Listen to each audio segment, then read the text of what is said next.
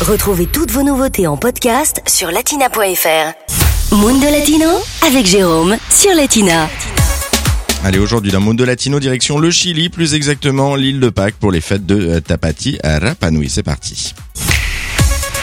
Chaque année, du 30 janvier au 14 février, les habitants de l'île de Pâques font revivre leur tradition à travers des épreuves artisanales ou encore sportives.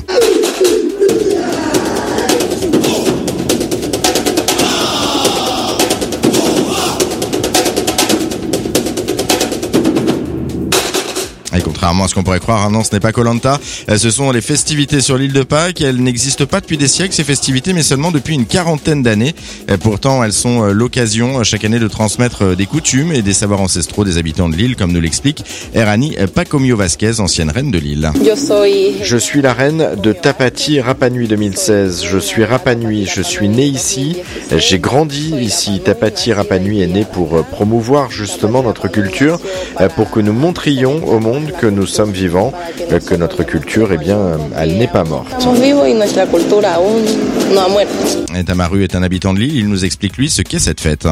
Tapati est une fête qui dure approximativement euh, deux semaines. En premier lieu, et l'île se divise avec deux candidates et normalement, eh bien, ces deux candidates, elles doivent être issues de familles totalement différentes. Les familles et les amis soutiennent euh, leurs candidates, chacun de leur côté. Entre eux se déroule une, toute une série de compétitions. Au final, la candidate qui gagne, c'est celle qui accumule le plus de points. Et pour Erani, pour gagner, il ne faut pas seulement compter les points. Pour gagner, ça dépend des compétences de chacune et aussi des compétiteurs. Moi, personnellement, j'aime tout le festival parce que nous montrons eh bien toutes nos traditions. Euh, cela permet justement de les faire perdurer, ces traditions, euh, pour les faire connaître aux générations futures. Euh, Faire perdurer les traditions, mais pour Tamaru, ces traditions, il faut aussi les transmettre. Les touristes en profitent. C'est un moment très fort pour eux, important, dans lequel les habitants de l'île peuvent montrer et partager également leur culture.